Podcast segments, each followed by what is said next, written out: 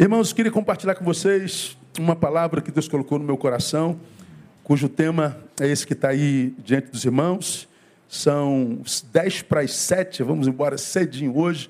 Hoje é dia 9, ainda dá para você levar a nega para comer um churrasquinho, depois da janta, dá para comer um, uma coisinha boa, né? Você que está do lado do seu marido, fazer uma, ouve seu pastor, meu irmão.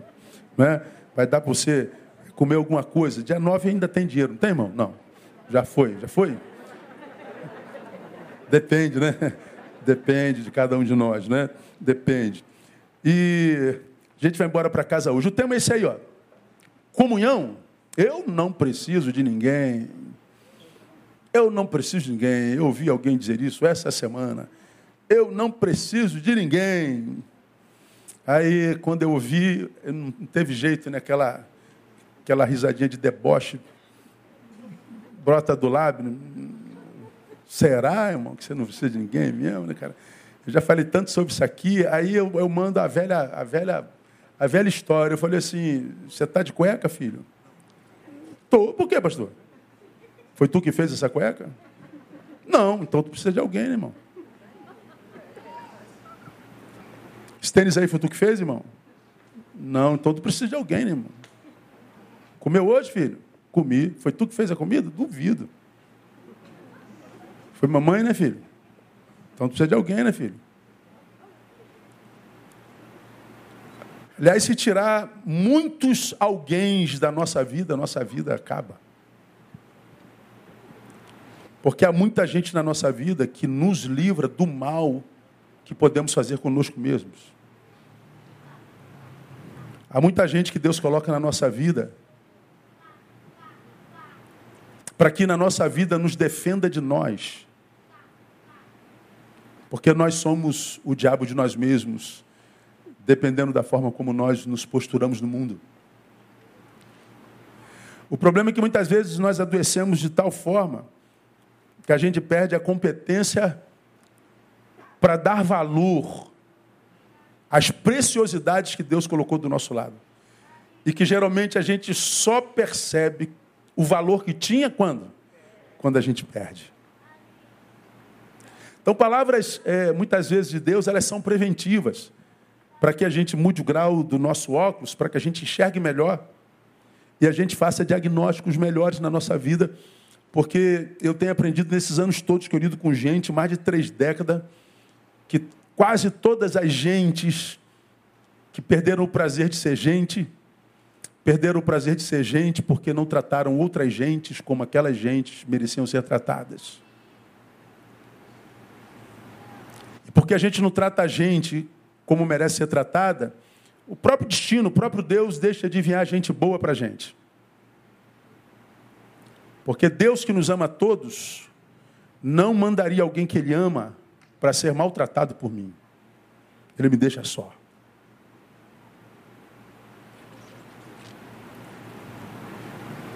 Eu e você somos pais, temos filhos, filhas. E nós não gostaríamos que eu, por exemplo, tenho duas filhas, viesse um homem a namorar minha filha, levar minha filha embora, sabendo precocemente que iria maltratá-la. Ah, eu vou entregar minha filha para ser maltratada. Negativo. Depender de mim, você morre sozinho, varão.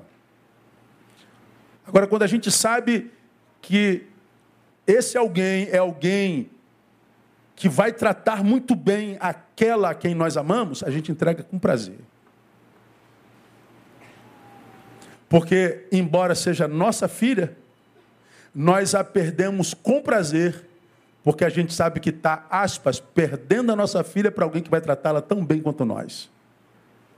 Mas porque amamos, se sabemos que não será assim, a gente tenta reter. Todos nós precisamos de alguém.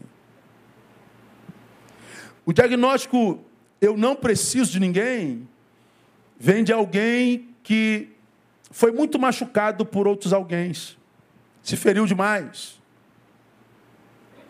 Mas aí nós precisaríamos fazer uma análise por que, que a gente atrai gente que fere a gente. Por que, que a gente só atrai gente que não presta? Por que, que a gente só leva pancada nas nossas relações?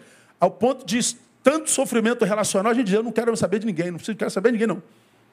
Então o problema não está no relacionamento, mas no alguém que você atraiu.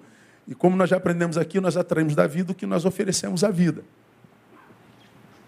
Lembra disso? Bota açúcar, atrai o formiga. Bota formiga, atrai o tamanduá. Bota carniça, atrai o urubu. Bota alpiste, atrai o passarinho. Então, o que eu ofereço à vida, eu atraio da vida. Então, quando, quando nós estamos no lugar histórico da nossa existência e a gente percebe que a gente não consegue construir relações que sejam saudáveis e abençoadoras, construtivas, ao invés de nós, num senso de preservação, dizer, não, não quero saber de mais ninguém porque ninguém presta, antes de você julgar a, a todos por um ou por alguns, é, retire-se e fale, meu Deus, por que, que eu estou atraindo gente assim? Por que, que na minha vida está dando tudo errado? Por que, que eu me frustrei tanto nas minhas relações? Porque o que a gente percebe, se a gente é observador da história, a gente percebe que a gente vamos falar de um relacionamento amoroso, conjugal, como exemplo. Bom, esse homem foi uma desgraça na vida dessa mulher. Acabou esse relacionamento, esse homem está se relacionando com essa. Esse homem é um anjo na vida dessa mulher. Espera aí, como é que o diabo dessa pode ser anjo desse, dessa? Como é que aquela pessoa que você passou a odiar tão profundamente é tão profundamente amado por outra?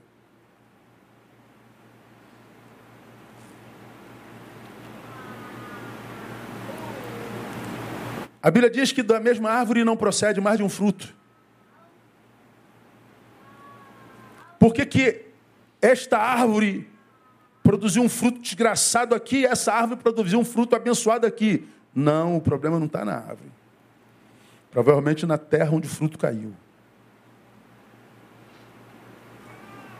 Então, se, é, e eu tenho ministrado isso ao longo desse ano quase todo, se a gente crescesse, amadurecesse, a proporção que a gente envelhece, imaginemos que fosse inevitável, a gente envelhece, não tem jeito. 1 de agosto de 2000 e 21, Neil completa 55 anos. Bom, inevitavelmente, 1 de agosto, se eu estiver vivo, de 2022, eu vou completar 56. 2023, 57. Inevitavelmente eu vou envelhecendo. Se a gente trabalhasse para que, inevitavelmente, a gente amadurecesse na mesma proporção, aí nós aprenderíamos muito mais, porque não desperdiçaríamos maturidade e a gente aprendendo cada vez a se relacionar melhor.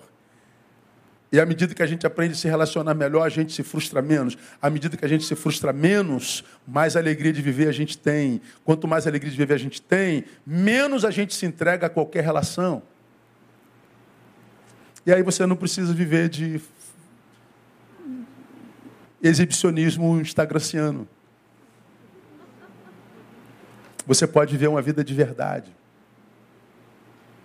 Você pode ver uma vida completamente instituída da necessidade de aparecer, exibir, qualquer outra coisa. O problema é que a gente vê pessoas que não conseguem se relacionar de jeito nenhum. Viver comunhão. E comunhão não é estar num grupo, é estar no grupo vivendo empatia, sinergia troca vital. É a diferença entre um saco de batata e um purê. A diferença entre um saco de laranja e uma laranjada. Estar num saco de laranja, sendo uma delas, não é viver comunhão com aquelas laranjas. Porque se se rompe o círculo que as prende, elas se dissipam, elas se dispersam. Mas se elas se transformam numa laranjada, não dá para separar mais. Isso é comunhão. Então, essa comunhão é um negócio importante mais na nossa vida. Eu vou mostrar para vocês o quanto que a comunhão é importante. Para mim, para você, para nós.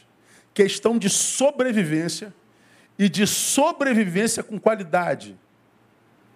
quando você consegue viver comunhão com o cosmos, a partir de Deus e pelo Espírito Santo, você vai ver que a nossa vida ela irrompe em, em, em qualidade. Ela, ela é alvo da conspiração positiva do universo. O universo conspira a nosso favor. Agora, quando a gente é, perde a competência para viver comunhão empática, por mais que você queira se convencer de que está bem, está feliz, você sabe que não está. Você sabe. Porque nós nascemos para comunhão. Agora, olha esse texto que eu vou ler com os irmãos. A oração intercessória de Jesus. Pastor, Jesus fez uma oração intercessória? Fez. Veja, o intercessor fazendo uma oração intercessória. Eu e você, quando oramos, oramos ao Pai em nome de Jesus, que é o nosso intercessor. Mas enquanto ele esteve entre os homens, ele fez uma oração ao Pai, diretamente, como intercessor pelos seus discípulos. Não foram os discípulos que oraram ao Pai em nome de Jesus. Foi Jesus que orou ao Pai em nome dos discípulos, a favor dos seus discípulos. Agora, olha a oração de Jesus. 20 do capítulo 17 de João. E rogo não somente por estes, mas também por aqueles que pela sua palavra hão de crer em mim. Ó, Jesus está rogando. O quê? Para que todos sejam um, assim como tu, ó Pai, és em mim e eu em ti, que também eles sejam um em nós, para que o mundo creia que tu me enviaste e eu lhes dei a glória que a mim, de, a mim me deste, para que sejam um, como nós somos um. Eu neles e tu em mim, para que eles sejam perfeitos em unidade, a fim de que o mundo conheça que tu me enviastes e que os amaste a eles, assim como me amaste a mim. Como Jesus termina essa oração. Tu, ó Deus, amaste a eles, a nós, tanto quanto me amaste. Nós somos amados por Deus como Deus ama Jesus. Posso ouvir um glória a Deus aí, irmão? Nós somos amados. Diga, eu sou amado. Guarda isso no teu coração. Agora, raciocinem comigo no conteúdo dessa oração. Por que, que o Senhor roga por comunhão? para que todos sejam um. Jesus vai orar por nós. O que será que ele vai pedir ao Pai? Aí a gente começa a imaginar se a gente não tivesse essa oração escrita. O que, que você acha que Jesus pediria ao Pai por você, por nós? Bom, o texto diz que ele pediu que nós desenvolvêssemos a capacidade de comungar. Agora, me acompanhe no seu raciocínio. Esse rogo de Jesus é reforçado no versículo 9, que diz assim: Eu rogo por eles, não rogo pelo mundo, mas por aqueles que me tens dado, porque são teus. Olha que coisa interessante, irmão. Ele roga por pessoas, ele roga por gente, ele roga pelos seus discípulos. Mas ele deixa claro, é saliente, é específico em dizer: não rogo pelo mundo. Deus, eu não estou pedindo pelo mundo. Eu não estou intercedendo pelo mundo, pelas coisas. Eu não estou intercedendo pelo sistema. Eu não estou intercedendo pelos poderes manifestados no cosmos, no sistema. Eu estou pedindo por pessoas. Pelo mundo não. É como se ele dissesse: esquece o mundo, Deus. Eu quero que tu mires nos meus discípulos. Ele especifica a sua oração. Agora, a gente evolui um pouco, para a gente entender comunhão, a gente vai ao versículo 6 desse mesmo capítulo. Olha o que, que Jesus diz lá: manifestei o teu nome aos homens que do mundo me destes eram teus e tu nos destes, guardaram a tua palavra. Esse versículo 6 diz que o, ele se manifestou, ele, ele, Jesus, manifestou o Pai aos homens que do mundo me destes. Então Jesus está dizendo assim: ó, existe muita gente no mundo. Desse mundo, tu me destes alguns homens. Ele fala de eleição. E ele diz: Pai, eu estou rogando por estes que do mundo tu me destes. Eles são teus e tu nos destes. E aí ele diz: são todos não, aqueles que tu me deste. Quem são estes? O versículo diz: aqueles que guardaram a tua palavra. Irmãos, eu, eu, eu fiquei nesse texto um bom tempo, lendo, relendo, deslendo, relendo de novo e pensando de novo, eu, tentando entender o que, que passava pela cabeça de Jesus. Jesus, ele está falando com o Pai, é um momento de pessoalidade do Pai e o Filho, e o Pai ouvindo o Filho, e o Filho rogando ao Pai por pessoas no mundo aquelas que receberam a sua palavra, e ele diz: Estes que receberam a sua palavra, Pai, é por estes que eu intercedo. E o que tu pedes para eles, meu filho? Peço comunhão. Agora, olha que mais interessante nós achamos nesse texto. Ele diz que não roga pelo mundo, roga por nós. E olha o que, que João fala sobre o mundo. João capítulo 16, versículo 33. Tenho-vos dito essas coisas para que em mim tenhas paz. Aí, no mundo, diz ele, tereis tribulações, aflições.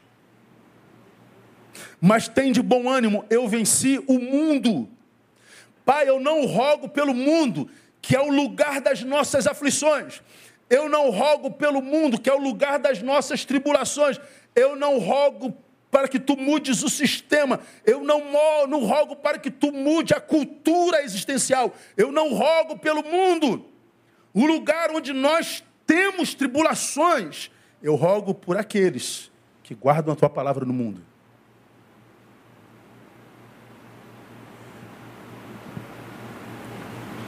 Ele diz: No mundo tereis aflições.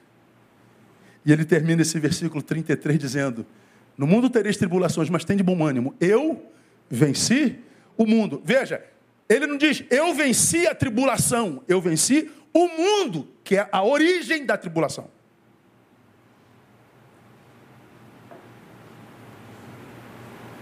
Ele não me livra da tribulação só. Ele me livra de vitimizar-se da cultura sistêmica, da cultura do sistema, ou seja, do mundo que é marcado por injustiça, por solidão, por ingratidão, que é marcado por angústia, que é marcado por solidão, por doença de toda a natureza, por distúrbio de toda a ordem. É um mundo caído. E Jesus, quando intercede ao Pai, ele não intercede por esse mundo. Por que ele não intercede pelo mundo? Porque o mundo, irmão, já está condenado. Ele intercede por mim e por você. E o interessante, irmãos, que o mundo é o lugar das aflições e no lugar das aflições, Jesus não roga ao Pai pelo fim delas, ele roga por comunhão. No mundo tereis aflições. Então, Pai, eu vou te rogar por aqueles que tu me deste nesse mundo. Livra-os das aflições. Não, Jesus roga por comunhão. Jesus roga para que nós não percamos a capacidade de conviver. Jesus pede, pede para que no meio da tribulação que é inevitável por causa do sistema mundano que é corrompido e caído, nós não percamos a competência de viver em paz.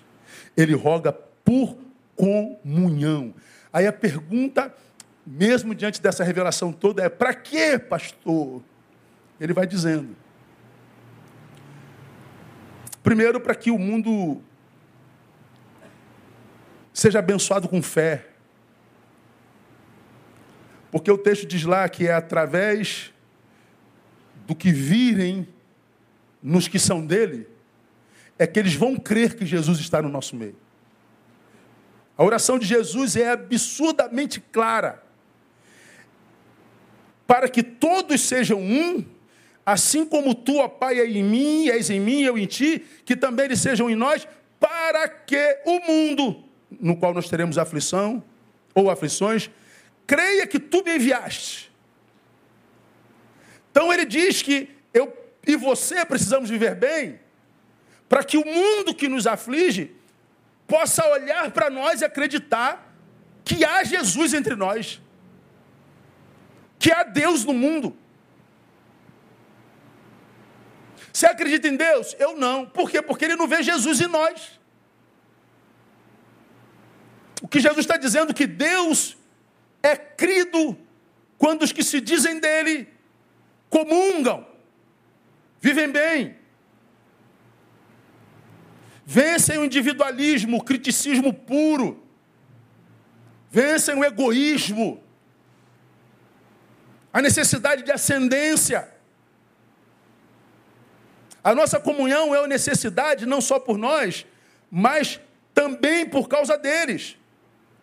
O texto deixa claro que, portanto, a saúde do planeta, que depende de uma consciência global, ou seja, eu sou um sujeito, um, um, um pó cósmico, mas que, mesmo sendo pó, eu estou num planeta que a gente chama de casa. É o oikos, de onde saiu ecologia, oikos logos. Então eu não sou alguém que só consome do planeta, eu sou alguém que tem responsabilidade com o planeta, eu tenho responsabilidade social, eu tenho que estar envolvido com a causa da justiça, da solidariedade, eu preciso ser participante como morador dessa causa. Então, a terra, a sociedade, o mundo melhora quando nós criamos consciência. Essa consciência, essa unidade de consciência, cada um de nós teremos se os que são de Cristo comungarem. Comunhão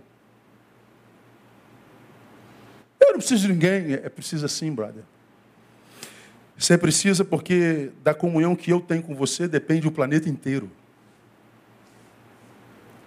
Portanto, depende a sua saúde no trabalho, a saúde da tua família, o futuro dos teus filhos.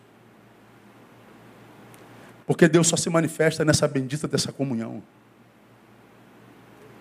Eu posso não me dar bem é, não posso não morrer de paixões pelo Dilso, mas eu tenho que me dar bem com o Dilso. Porque a minha saúde com Andréia, com Tamara e Thaís depende da minha saúde com Dilso. Porque quando eu trato o Dilso bem, eles creem que Jesus está no meu meio, no nosso meio. E quando Jesus está no nosso meio, ele do meio abençoa o todo. A comunhão é fundamental para cada um de nós. Preciso estar bem com o próximo, porque a humanidade depende disso. Aí a gente começa a entender por que, que o diabo trabalha tanto para dividir, para matar, roubar, destruir a nossa comunhão. Por que, que o diabo tem tanto prazer em jogar gasolina nas nossas faíscas? Por que, que a polarização está para além de ideológico e político? Essa polarização tem evidentemente, a influência espiritual de trevas. É claro que essa nossa incapacidade de dialogar sobre qualquer assunto, essa nossa incapacidade de lidar com antagonismos, essa nossa incapacidade de lidar com, com, com o diferente, com o pensar diferente, isso tudo tem o quê de espiritual, tem o quê de diabólico.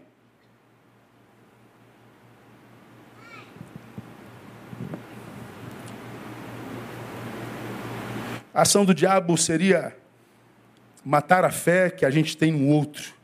A ação do diabo seria impossibilitar a nossa relação. E hoje, irmãos, a gente não só não consegue conviver com os diferentes, como a gente tem dificuldade de conviver com os iguais. Cara, você, você é um cristão. Quantos aqui já confessaram Jesus como Senhor? Diga glória a Deus. Independente da sua igreja, você faz parte de um ministério. Se eu perguntar assim, ó, pensa no teu ministério aquela pessoa que é desagregadora. Vê se você se lembra de alguém. Pensa na tua rua aquela vizinha que é. É isso aí mesmo. Pensa no teu trabalho, aquele cara da fábrica, do escritório, que é o, é o, é o, o demônio. Lembrou de alguém? Será assim até o dia que Jesus. O que, que não pode acontecer? Que esse alguém seja você. Que você não seja a praga. Que você não seja o desagregador. Que você não seja aquele que destrói a ponte ou as pontes. Por quê? Porque o universo volta contra você. Porque o, o sistema mundo se lança contra você. E você não vai ter que lutar contra aquele com quem você tem litígio, você vai lutar contra o sistema mundano. Se você não consegue comungar, viver em paz, seja por que razão for, você está construindo um sistema mundano que vai se levantar contra você sempre que algo bom brotar em você. Aí, é, essa pessoa, a desagregadora, ela, ela pode vencer financeiramente, ela pode vencer sociologicamente, ela pode vencer na cultura mundo, ou seja, na cultura capitalista. Ela pode vencer na cultura materialista. Não lhe falta matéria, não lhe falta talento, não lhe falta competência, não lhe falta lugar eh, reconhecido. Mas ainda que você encontre sucesso no sistema mundo, no sistema mundo você não vai viver paz. Você não vai se sentir pleno. Porque o que plenifica o ser humano está no outro ser humano. E quem diz isso não sou eu, é o Criador que diz que não é bom que o homem esteja só. Por quê? Porque a gente só se planifica nele. Então eu posso estar, eu sou o presidente da república, eu sou o presidente da empresa, eu sou o empreendedor que deu certo. Está aí as pessoas, cadê? Não, pessoas eu tive que pisar em todo mundo, quebrei todo mundo. Pois bem, vai fazer o que com essa dinheirama toda? Vai fazer o que com esses canudos todos na parede? Ah, eu vou publicar, tá? E além de publicar, vai fazer o quê? E quando desligar a, a maquininha, e quando você voltar para o teu quarto, para o teu travesseiro, e quando à noite te visitar a dona insônia,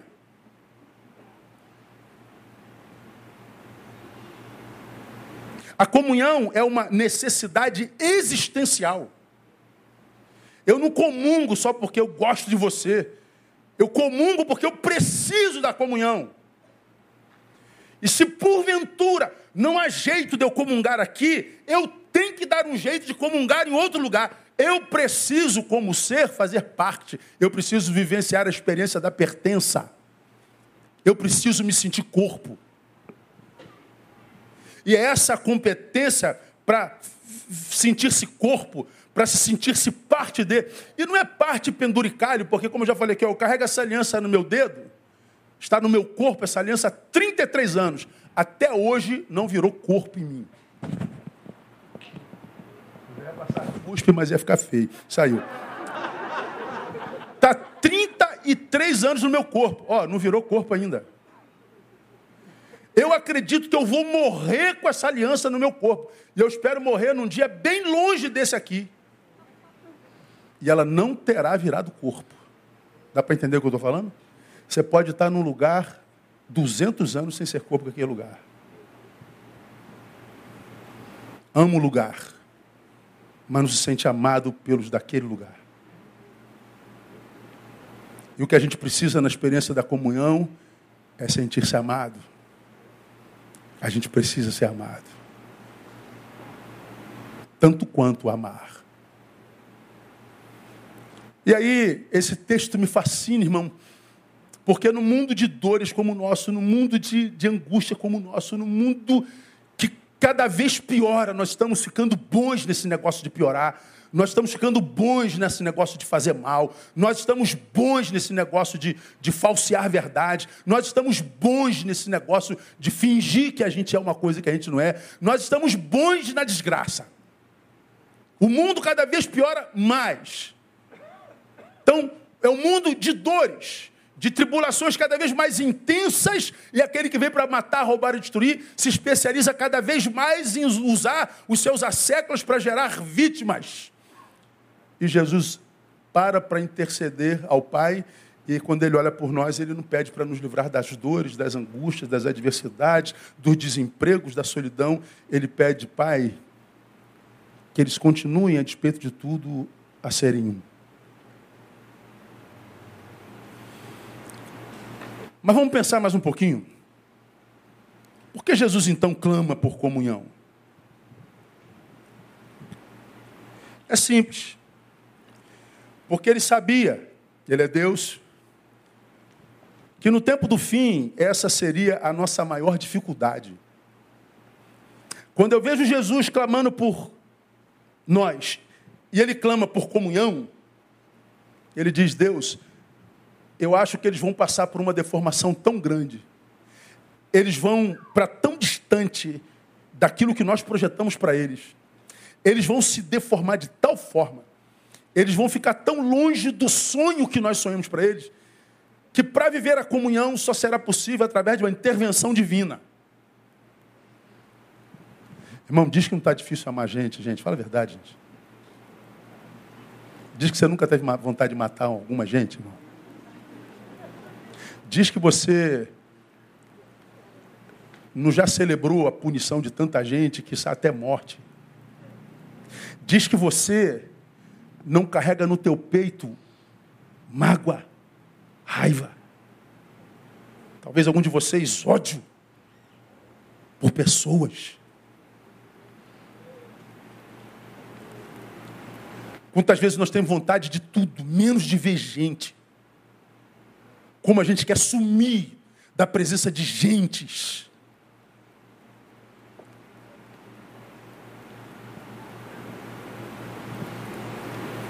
Jesus sabia que no tempo do fim essa seria a nossa maior dificuldade. É como se quanto mais evoluímos, porque nós somos uma raça que ainda está em processo de evolução, mas me parece que quanto mais nós evoluímos, mais distante estamos uns dos outros. Pedro, ô, Panel, entra aí no meu, no meu Instagram, acha aquela publicação que foi feita aí dos bichinhos comungando. O cachorro, o gato e o passarinho. Vê se dá para botar aqui no painel para mim. Dá não? Ah, tá sem internet. Verdade, verdade. Logo hoje, internet, pelo amor de Deus. É o mundo contra nós, tá vendo? É o mundo contra nós. É desse, por esse mundo ele não ora, não é? Que quando a gente precisa dele, ele não funciona.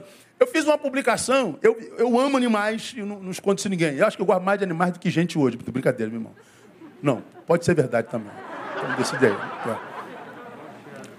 Aí eu, eu, eu, eu, vi um vídeo de, de, de, de, um gatinho em casa, na casinha dele. Aí tem um cachorro, e aí um gatinho e um, um canário. Um, um calopsita, sei lá.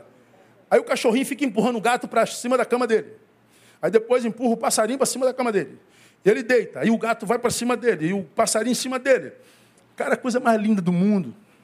Aí eu escrevi lá, é, comunhão não é a celebração dos iguais, é a celebração dos diferentes, que se encontram numa convergência maior do que as suas diferenças, o amor.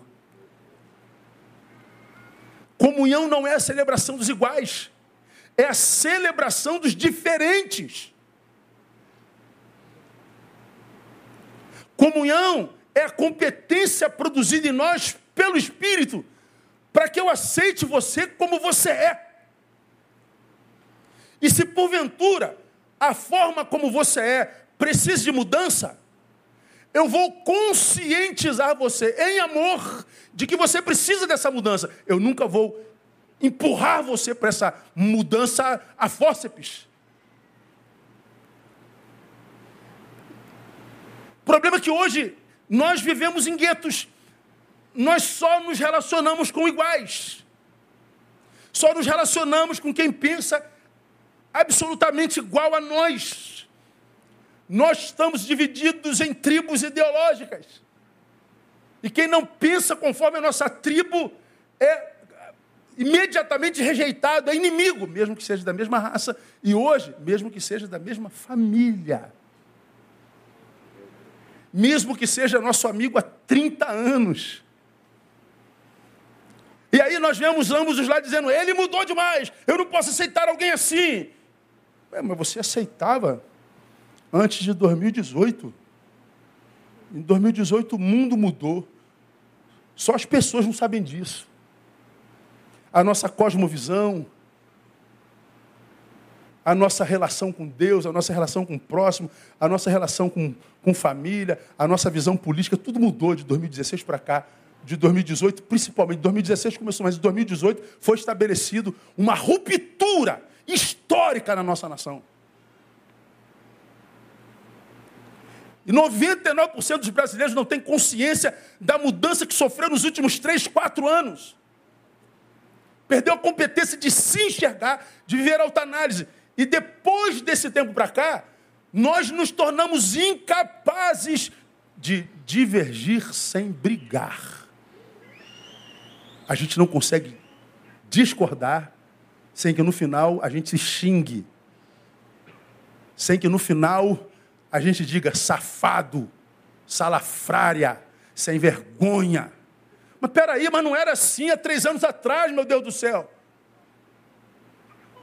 O que, que aconteceu? Para para pensar. Não, esse é o problema, a gente não para para pensar. Nós não somos mais racionais, nós nos tornamos passionais. Nós nos movemos por paixão. Nós nos movemos por instinto. Nós evoluímos.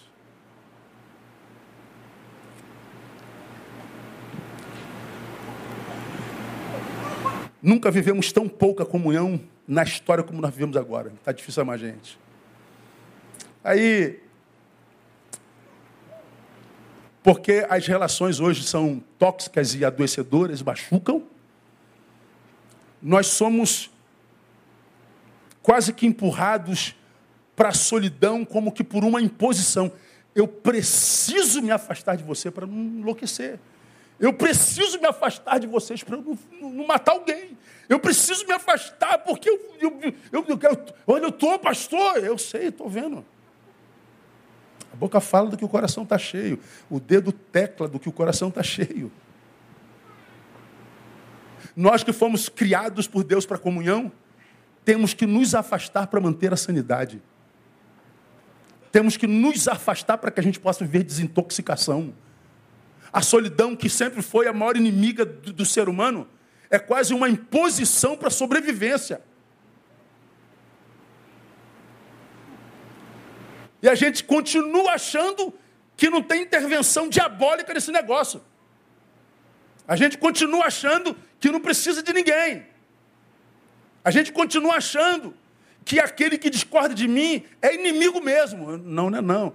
Esse que você chama de inimigo pode ser o amigo que Deus pensou para você, que te livraria da calamidade e da dor no tempo do deserto. Como eu falei aqui alguns domingos atrás, ó, muitos de nós estamos passando pelo vale da sombra da morte mesmo. Estamos vivendo aquela experiência do salmista que diz: mil cairão ao meu lado, dez mil à minha direita, mas eu não serei atingido. A gente gosta de promessas, a gente gosta desses, desses salmos. Eu já preguei sobre esse salmo aqui dizendo: se mil caírem ao meu lado, dez mil à minha esquerda, eu estou caminhando entre onze mil cadáveres, pelo menos. Ah, você não foi atingido? Não. Louvado seja o nome do Senhor. Mas tem 11 mil cadáveres que vão entrar em estado de putrefação daqui a pouquinho. Então você vai ter que conviver com esse odor. Você vai ter que conviver com os abutres que virão comer esses cadáveres. Entre esses cadáveres não está o teu, mas pode estar o da sua mãe, pode estar do seu filho, pode estar do seu melhor amigo, da sua melhor amiga, pode estar aquele que te foi cobertura para que essa morte não te tocasse. Aí a gente imagina que morrer é virar cadáver. É, não, a gente pode morrer mesmo sem ter virado cadáver. Se a Bíblia diz que não é bom que o homem esteja só, a vida só encontra sabor no encontro, pode ser que entre esses 11 mil cadáveres, aquele que deu sabor à minha vida também morreu. Logo, a minha vida perde sabor também. Então, ao invés de celebrar o fato de não ter morrido, talvez eu precise chorar o fato de ter 11 mil cadáveres tombados aos meus pés. Isso se chama empatia. O problema é que nós não sofremos mais a dor de ninguém. Nós não sabemos mais o que é comunhão, irmão. Então deixa o Espírito Santo de Deus ministrar no seu coração nessa noite. O que a comunhão é para você hoje? Qual a qualidade da comunhão que você vive hoje com o mundo, com Deus, com os de Deus, com o sistema? Ou você é daqueles que acham que não precisa de ninguém? Ou você é o desagregador, ou você é o crítico, ou você é o fofoqueiro, a fofoqueira. Quem é você?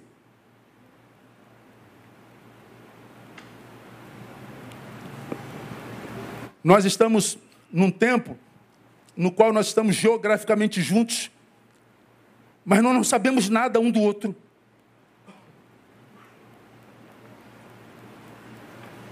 A gente mora num prédio, não é o meu caso, que é uma ilustração.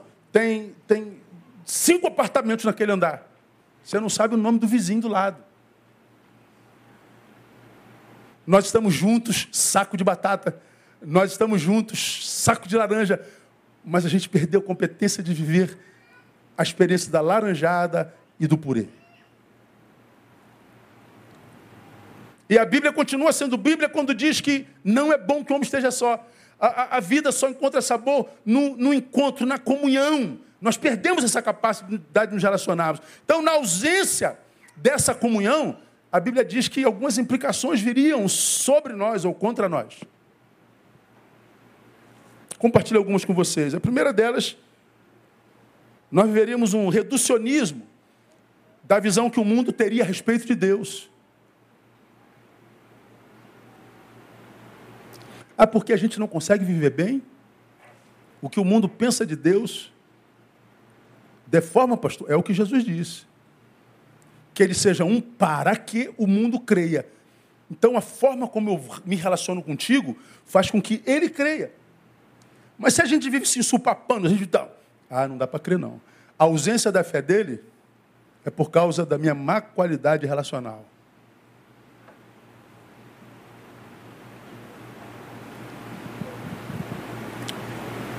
Por causa da forma como o povo de Deus se trata, Jesus se torna uma verdade contestada.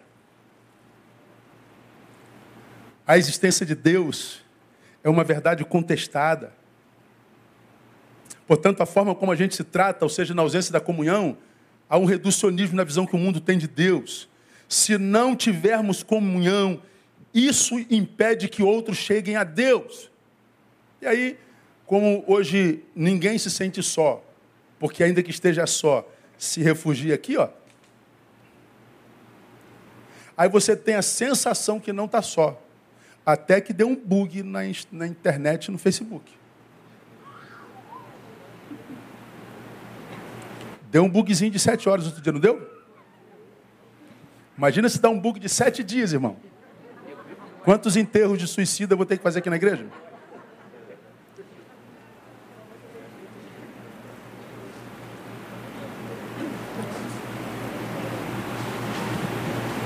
Vivemos sozinhos, somos sozinhos, nos sentimos sozinhos, mas nós maquiamos através das redes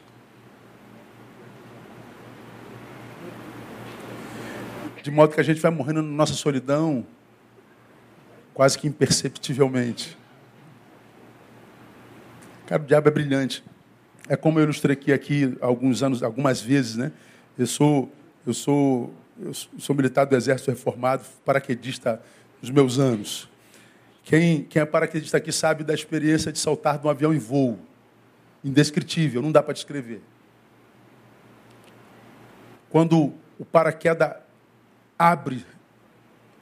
Você está em postura de jebe, ele puf. Aí você olha o mundo aos seus pés. Você olha para a ponta do boot. E você vê o mundo pequenininho. Aí você tem uma sensação de liberdade, irmãos. É uma, é uma sensação divina. Você se sente uma deidade. Sou Deus. O mundo aos meus pés. O mundo é microscópico aos meus pés. Controle total. Você tem uma sensação de poder, de liberdade, de alegria, de possibilidade. Você se sente, irmão, o cara. Mas o interessante é que, junto com essa sensação de poder, de grandeza, o mundo aos seus pés, tudo é micro diante de você, ainda assim você está em processo de queda. Você está caindo com alegria. Você está em decadência com alegria. Teu destino é o chão. E você está feliz da vida. É assim que muita gente solitária vive a vida hoje porque se distrai. Abre mão de pessoas por coisas, por tecnologia. Abre mão de pessoas por talento, por cargo, por função. O problema, irmãos, é que a gente envelhece. Isso é que é triste na gente, cara. Meu irmão, envelhecer não é brincadeira, não. É um privilégio, glória a Deus, irmão. Mas não é fácil não, irmão. Fácil não. Cara, vou te contar. Aparece dor aqui, é dor ali, é dor aqui. Aí tu cura uma dor, aparece a dor lá, aparece, aí tu cura a dor lá, aparece outra dor ali. Aí você bota hoje uma, uma, uma bolsa quente nesse ombro, aí no outro dia a bolsa gelada no outro. Cara, você abre o teu armário, um monte de caixa de remédio. É remédio para tudo que é lado, é remédio para tudo. Meu Deus, mas pastor, com o senhor também é assim? Ah, meu irmão, você está maluco. Está maluco. Pô, mas o senhor parece tão inteiro, é porque eu malho. Mas não adianta não, a velhice vem malhando no malhando. E não adianta, o corpo não responde mais. Nós estamos em processo de queda. Cada dia que a gente acorda, glória a Deus, estamos vivos. Sim, mas próximo da morte. Todos nós estamos morrendo, desde que nascemos. Nosso futuro é a morte. A diferença é como cada um de nós vai morrendo. Então, se eu estou morrendo, eu prefiro morrer do lado de gente a quem eu possa amar e que me ame de verdade, do que com gente que não me conhece, que eu tenho que, que, que, que impressionar a vida inteira.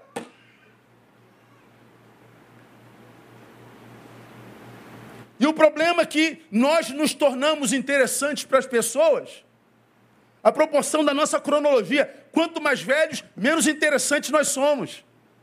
Menos procurados nós somos. Menos oportunidades nós temos. Até que algum de nós é abandonado no asilo. É abandonado num quarto. É abandonado num caminho. É abandonado. Então, ou a gente aprende a conviver, a comungar, pensando em nós, na vontade de Deus e na saúde do planeta, ou a gente tem que se conscientizar que a gente está cometendo um suicídio processual. A gente está se matando devagarinho.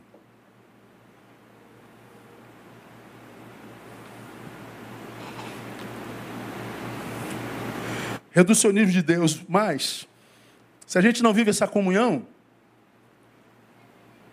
uma outra consequência, o outro continua uma realidade, todavia dispensável. Ah, você existe. É, mas eu dispenso. Quando nós dispensamos, principalmente gente que foi tão preciosa na nossa vida durante um tempo, quando nós desperdiçamos aqueles que eu chamo de pessoas fonte, que são cada vez mais raras, gente em quem a gente se alimenta, gente com quem a gente senta dez minutos e sabe que vai sair enriquecido, gente a quem a gente procura e sabe que algum alimento vem de lá. Essas pessoas são cada vez mais raras. Agora, gente que nos rouba da gente, ah, tu acha em cada esquina, irmão. Cada metro quadrado tem 35 que tira a nossa alegria, a nossa paz, que nos, nos enche o colarinho, que fala, fala, fala, fala, fala, não diz coisa nenhuma, não diz coisa com coisa. Gente que nos intoxica, gente que nos faz mal, gente cuja lembrança embaça nosso dia. Ah, você vai achar cada vez mais fácil, tem fila na tua frente. Agora, pessoas fonte, ah, você vai ter cada vez mais dificuldade de achar. Aí, quando você adoece a ponto de abandonar gente como essa, aí você saiba, você está doente, e, sobretudo, você se exclui da possibilidade de viver a oração de Jesus por nós. Para que todos sejam um, é a oração de Jesus. Se eu perder a capacidade de conviver, eu me excluo da oração de Jesus. Então, quando eu vejo hoje, pastor, estão indo embora da igreja, pastor, estou deixando a igreja. Deus abençoe, irmão. Pastor, estou voltando para a igreja. Bem-vindo, irmão. Pastor, estou indo de novo. Amém, irmão. Pastor, posso voltar? Amém, irmão.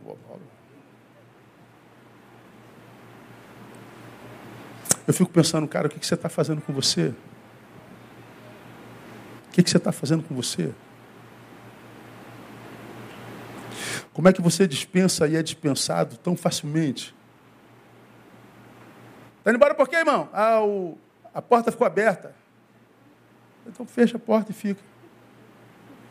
Ah, não, porque está é, tá frio. Bota um caso aqui, irmão. A Maria falou mal de mim. Ah, o João te ama, cara. Ah, na igreja tem Judas, mas tem Pedro, João, André, Tiago. Será que você não está sendo alimentado lá? Bom, se você não está sendo alimentado, tudo bem.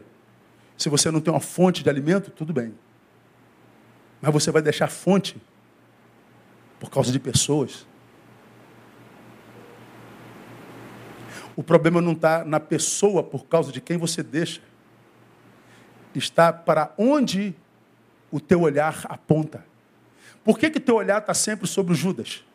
Por que, que o teu olhar está sempre sobre o pecado de? Por que, que o teu olhar está sempre sobre a roupa da? Por que, que você não olha para aquele que é santo, para aquele que é justo, para aquele que leva Deus a sério, para aquele que vive uma vida de santidade de verdade? Ele também não está na igreja? Está! Mas por que, que a gente só olha para quem não presta? Porque o que está prestando é o meu olhar. E porque o nosso olhar não presta, a gente deixa lugares fontes, pessoas fontes e a gente embrenha nos desertos que nós criamos para nós mesmos.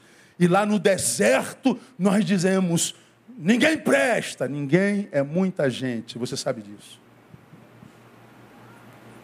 Não, lá todo mundo gente boa. Todo mundo é muita gente também.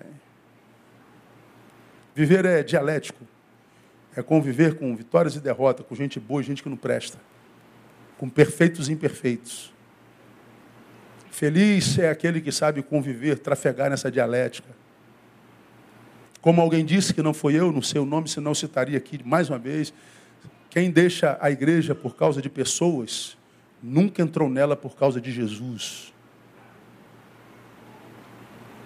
Ah, mas a igreja tem imperfeição. Que saiam os imperfeitos, eu vou ficar, porque eu tenho sido alimentado nesse lugar. Eu vou continuar comungando eu vou continuar me relacionando. Mas e o João que não presta? Esquece o João, que ele vai colher o que ele está plantando.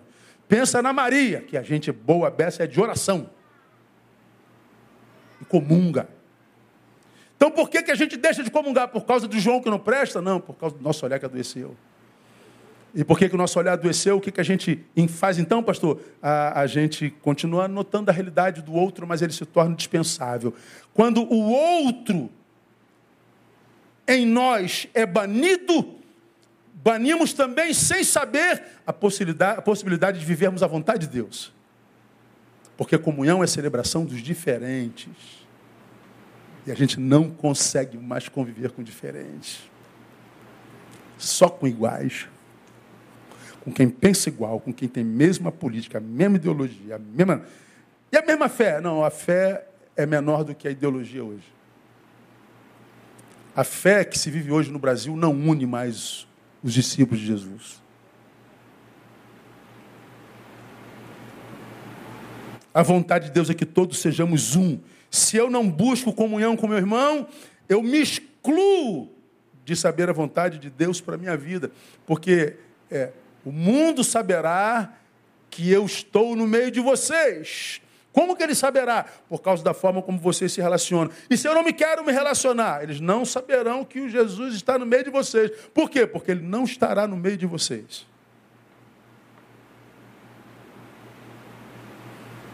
Você se excluiu da alegria de viver a oração de Jesus. Por que, que Jesus orou? Vamos a mais um tópico. Segundo, porque sem ela, a marca distintiva de nossas relações seria a exclusão. A exclusão é a marca das nossas relações hoje. Quantos amigos você perdeu nesses últimos três anos por causa de ideologia? Eu publiquei minha agenda de outubro. Aí uma primeira fala, pô, mas só tem só sete viagens no mês? É, eu sou pastor de igreja, miserável, eu não posso viajar 30 dias. Fim de semana eu não saio, salvo raríssimas exceções. Aí a outra que me, me deixou pasmo. Gostaria de convidar o pastor Neil, mas antes de convidá-lo, gostaria de saber qual a sua posição política.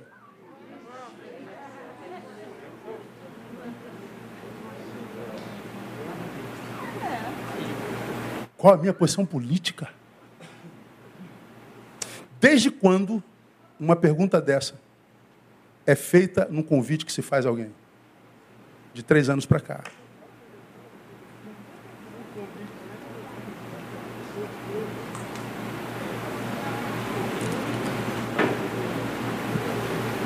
Igreja sem pastores que estão em sucessão pastoral. No currículo do pastor desejado, qual a sua ideologia política. Ah, eu sou da política da verdade. Sim, mas da verdade da direita ou verdade da esquerda? Ah, não tem mais só uma verdade, não, não. Tem duas, pastor, lógico. Ou três. Ué, então é verdade ainda? Ou não? E nós achamos tudo normal. Se a, o site estivesse aberto agora, já tinha começado a pancadaria lá, certamente. Já começou? Começou, tá? Já está começando. Nada, sou um esquerdista desgraçado. Nada, é um direitista miserável. Pô, meu Deus do céu, o que, que eu sou, afinal de contas, hein? E o pior, o cara é tão tosco que ele perde tempo discutindo.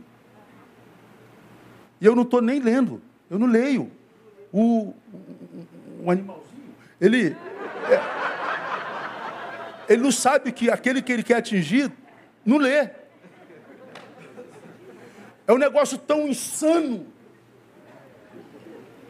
onde o nosso tempo já não presta para mais nada, tanto que a gente joga tanto tempo fora nessa besteira, porque não basta mais ser um homem de Deus. irmão, eu, de que, de que posição política é?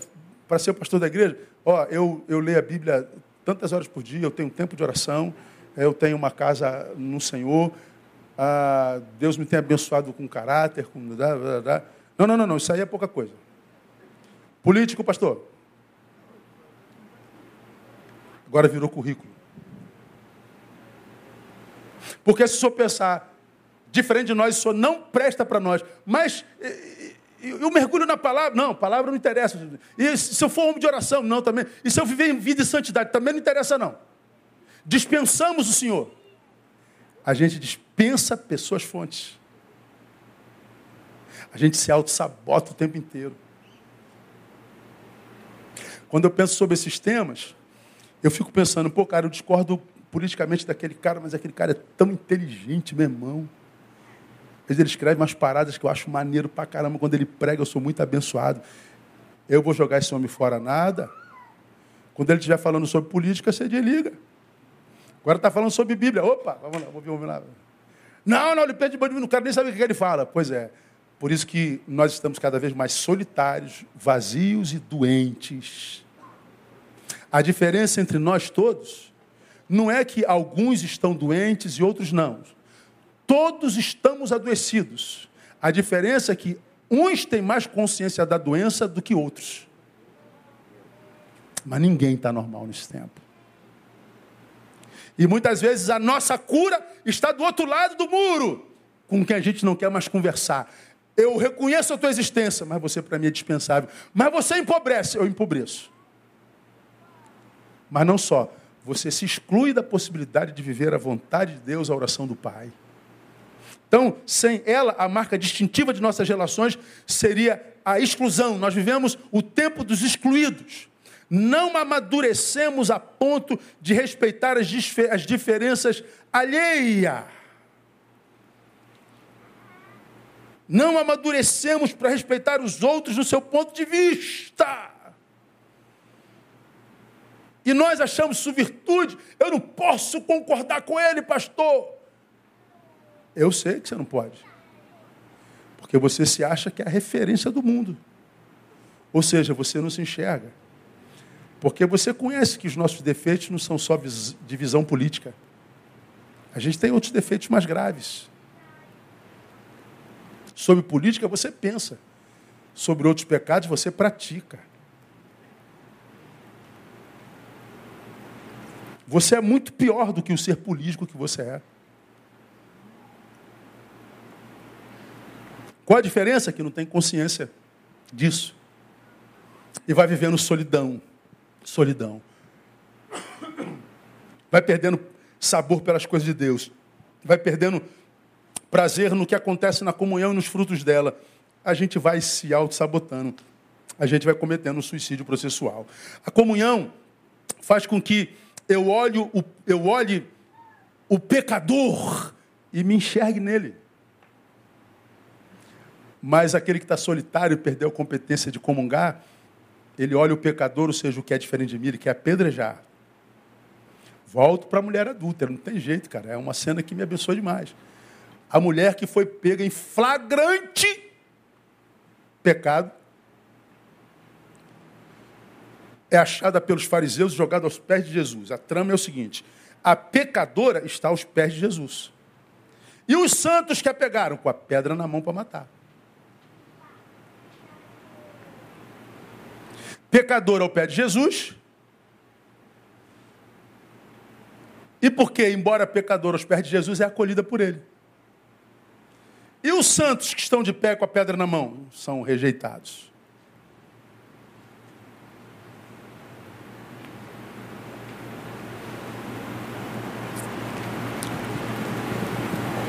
Porque os santos olharam para a pecadora e, ao invés de se identificar com ela, se acham superiores a ela. O pecador santarrão, o religioso olha para o outro e se vê maior do que o outro sempre. Porque ele se vê como referência. E você não sabe que existem pecados para além da política e da ideologia que nos separa. Na verdade, o que a gente está fazendo quando se separa e abre mão da possibilidade de comungar, sobretudo com os diferentes, nós estamos nos excluindo da possibilidade de viver a oração de Jesus. E eu tenho dito a Jesus, Pai, eu consigo viver sem responder à expectativa da minha igreja inteira. Ah, todo mundo quer que eu faça isso, cara. Eu não, eu não caminho por expectativas. Mas eu faço questão de, de quando o meu Senhor olhar para mim, Ele olhe para mim e sorria, não chore. Gostaria muito de, no dia dos juízos, estar incluído naquela palavra que diz lá em Hebreus 11, que ele se refere a alguns de seus filhos, aos quais, dos quais o mundo não era digno, e a respeito deles ele diz, dos quais eu não tenho vergonha de ser chamado seu Deus. Eu queria que Deus olhasse para mim e dissesse: Eu não tenho vergonha de ser chamado seu Deus. E a gente sabe que os que estão na galeria da fé não eram perfeitos. Lá está Raabe, a prostituta.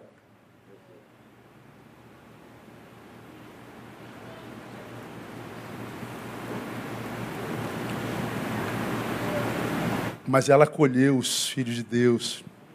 E quantos de nós perfeitos vivem em dissensão, quebrando comunhão, dissolução, semeando discórdia. Está envelhecendo e não aprende, não ouve, não se percebe. A comunhão faz com que eu olhe para o pecador e me enxergue nele. Por isso nós precisamos de comunhão. Vamos terminar? Por que, que ele pede comunhão? Porque sem comunhão, poder se transforma em tirania, autoridade em autoritarismo, autoritarismo e ostentação. Por conta da tirania, da tirania, por conta do autoritarismo, por causa da ostentação, o evangelho tem sido esvaziado do seu real significado. E as boas novas deixam de ser boas e novas. E porque deixam de ser boas e novas, são desper, desperdiçadas pelos homens. Porque me parece que quando Deus nos abençoa e nos dá autoridade, se eu sou doente, eu acabo me tornando autoritário. Quando Deus nos abençoa, ao invés de na comunhão eu me dissolver no todo, para que todos vivam igualmente, eu quero parecer ser o melhor para ter ascensão e acabo me tornando um tirano, mesmo que seja tirano entre nós dois. Agora, quando a gente vive uma comunhão saudável, irmão, quanto mais Deus nos abençoa, mais a gente se acha indigno de tal bênção. Quanto mais poder nós temos na mão, mais desse poder a gente quer se livrar. A gente compartilha, a gente delega. A gente se livra da necessidade de controle.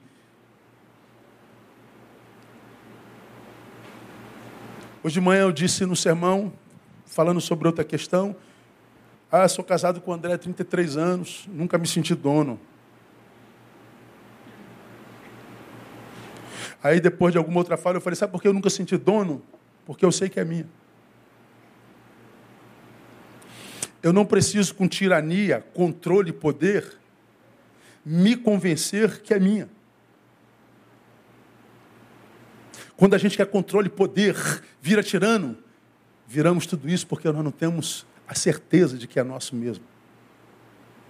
Ah, eu sou o líder dessa igreja, vocês têm que me obedecer. Pô, o dia que eu tiver que lembrar que eu sou o pastor da igreja, eu não sou mais o pastor da igreja. O dia que eu tiver que lembrar que eu sou o líder desse grupo do trabalho, eu não sou mais o líder dele. O dia que eu tiver que lembrar que o tenente aqui sou eu, não são vocês, sargentos, cabos e soldados, eu não sou mais tenente. Se eu não consigo, irmãos, com maturidade, me diluir na comunhão para que ela se estabeleça, pelo contrário, eu estou sempre requerendo um lugar de honra, eu estou sempre requerendo um lugar de ascensão, eu estou sempre requerendo reconhecimento. Cara, você precisa de, de cura. Você está se auto-sabotando, você vai acabar sozinho.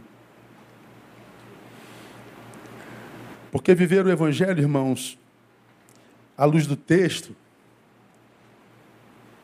é viver o sonho de Deus para nós. Viver o Evangelho, portanto, é ser restaurado à condição do Éden. É viver o que Adão e Eva viviam antes do pecado. Jesus veio para restaurar isso.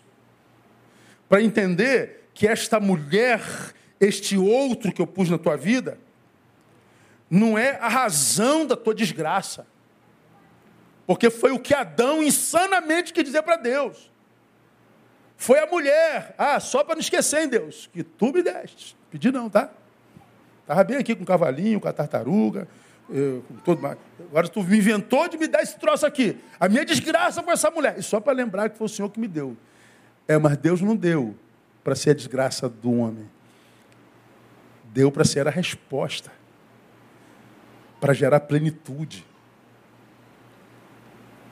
Foi o pecado que fez isso com a gente. Então, quando o evangelho entra, o que, que você acha que Jesus sonha? Que nós voltemos a olhar para o outro como resposta, não como a nossa desgraça. para que você seja visto como resposta, não como desgraça. Mas, lamentavelmente, tanto de nós ainda insiste em ser a desgraça do grupo, em ser a desgraça do casal, em ser a desgraça do grupo do futebol, em ser a desgraça da possibilidade da comunhão. E sempre com razão.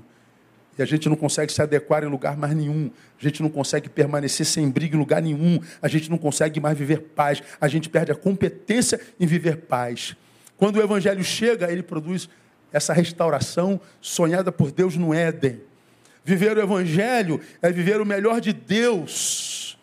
Porque foi Deus que disse que não é bom só viver o Evangelho, é respeitar a diferença do outro. E eu acho que quando Deus é, ministra palavras como essa no nosso coração, irmãos, Ele não ministra a fim de envergonhar a você que perdeu a competência de comungar. Ele ministra uma palavra dessa tentando te mostrar o quanto você precisa comungar, o quanto você não deve deixar lugares fontes, pessoas fontes, de viver o que nós pregamos aqui em Hebreus capítulo 13. E você que é membro dessa igreja se lembra disso perfeitamente, porque uma palavra como essa não tem como a gente esquecer.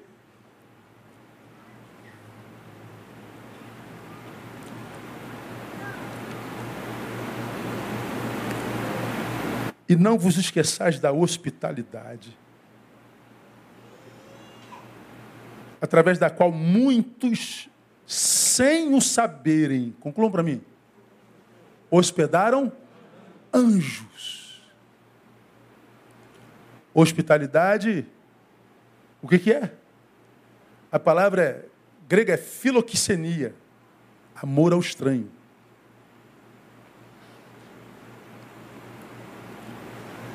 Hospitalidade é receber em si os outros, mesmo que você não conheça.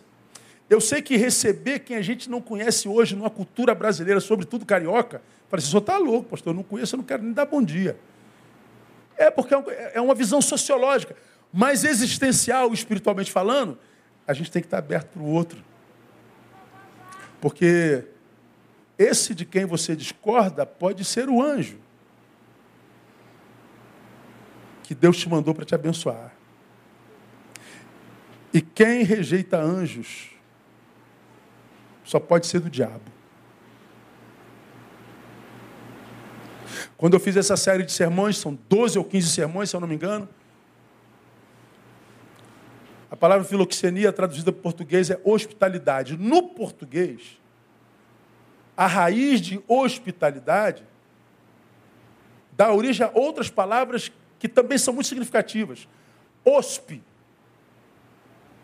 Hospital. Lugar para onde a gente vai buscando cura. Hospe. Pode ser hospedaria. Lugar para onde a gente vai para descansar. A hospitalidade é desenvolver a prática que pode atrair a nossa vida gente que pode ser instrumento de cura, gente em quem a gente possa descansar. Porque gente que nos adoece, nós estamos cercados delas o tempo inteiro. Gente que rouba o nosso sossego, nós estamos cercados dela o tempo inteiro. Mas não é por causa delas que eu vou me fechar, impedindo que pessoas hospitais, pessoas hospedarias cheguem à minha vida. Comungar é viver o sonho de Deus. Então, se você está longe da comunhão, Diga ao Senhor nessa noite, Pai, eu estou voltando para casa. Eu vou voltar a, a comungar.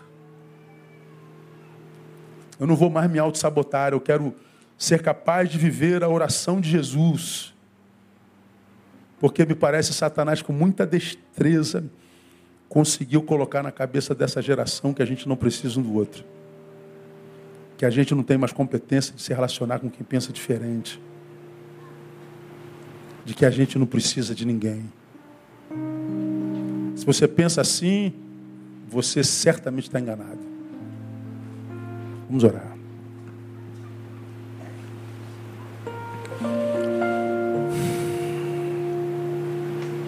Pai, muito obrigado por tua santa e bendita palavra. Muito obrigado, Deus, porque toda vez que tu abres a tua palavra, portanto, a tua boca para ministrar o nosso coração, tu nos abençoas, tu nos confrontas. E eu sei, Deus, que tu trouxeste gente aqui que precisava ouvir isso. Gente que está longe da comunhão, gente que se sente inadequada.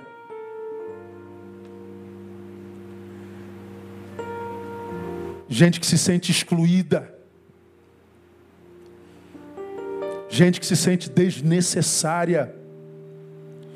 E como reação a tudo isso, disse a mesma coisa a respeito de todos: não preciso de vocês. Eu te peço a Deus que nessa noite tu possas curar esse olhar, tu possas curar esse equivocado diagnóstico.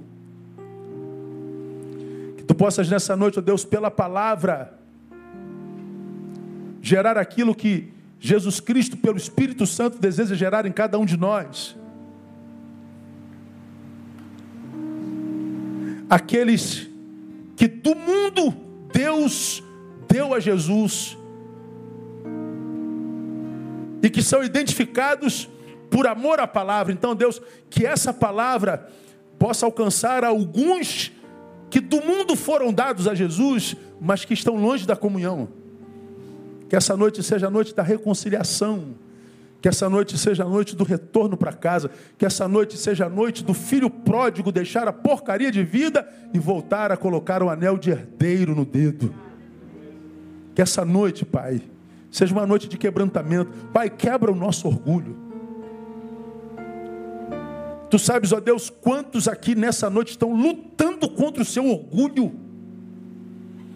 Quantos aqui nessa noite estão resistindo a essa palavra, dizendo não é comigo?